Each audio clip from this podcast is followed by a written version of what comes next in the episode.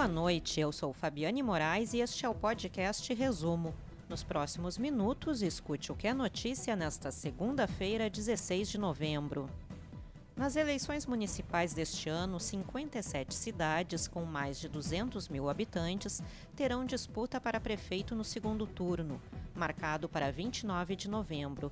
Nessas localidades, que inclui 18 capitais, entre elas Porto Alegre, a campanha recomeçou hoje. As eleições deste ano têm o menor intervalo entre os turnos da história, 13 dias. Normalmente, o período é de 3 a 4 semanas. O calendário apertado foi aprovado pelo Congresso em função do adiamento provocado pela pandemia de Covid-19. E a seguir, eleitores que não puderam votar no primeiro turno têm até 60 dias para justificar a ausência junto à Justiça Eleitoral. Porto Alegre renova quase metade da sua Câmara de Vereadores. Eleitores que não puderam votar no primeiro turno das eleições municipais neste domingo têm até 60 dias para justificar a ausência junto à Justiça Eleitoral. O procedimento pode ser feito pessoalmente ou pela internet. Quem preferir fazer pela internet, as opções são o sistema Justifica, com acesso via página do Tribunal Superior Eleitoral, ou o aplicativo e-Título, que pode ser baixado gratuitamente para as plataformas Android e iOS.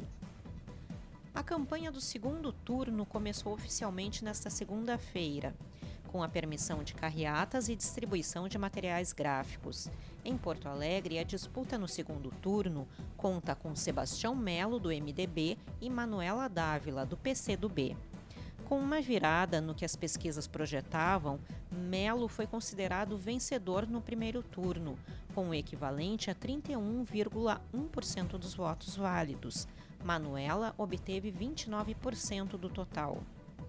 Porto Alegre renovou quase metade da sua Câmara de Vereadores nas eleições deste domingo.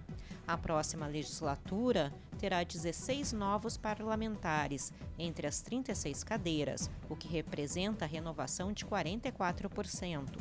Nomes tradicionais da política porto-alegrense ficaram de fora da Câmara. No entanto, alguns conhecidos mantiveram lugar no Legislativo Municipal.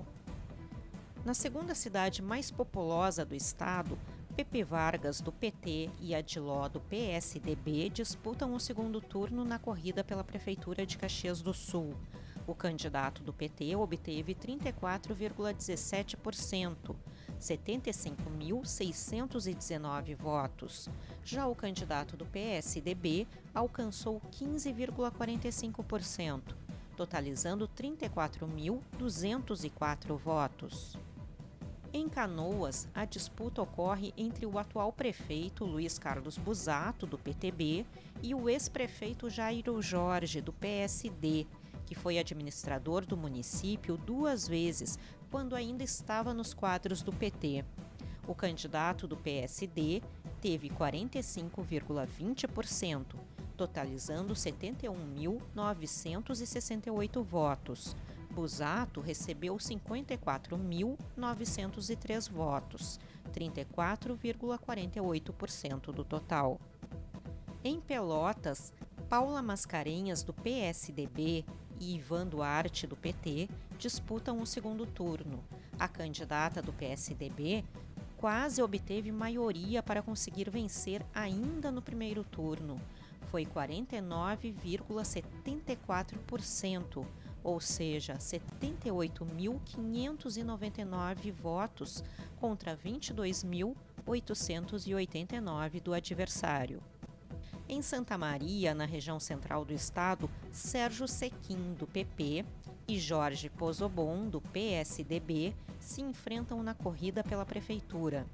Eles foram os dois candidatos mais votados no primeiro turno realizado neste domingo. O candidato do PP obteve 26,49%, com 35.218 votos. Já o candidato do PSDB recebeu 24,89%, 33.080 votos. Após um dia de chuva em algumas regiões do Rio Grande do Sul, a frente fria que estava no estado se afasta. O sol volta a predominar nesta terça-feira. Na quarta-feira, um ar polar chega ao Rio Grande do Sul e deve provocar queda na temperatura. Além disso, conforme a previsão, o fenômeno Laninha deve manter a tendência de pouca chuva entre este restante de novembro e o mês de dezembro. Para ler essas e outras notícias na íntegra e gratuitamente, acesse agorars.com.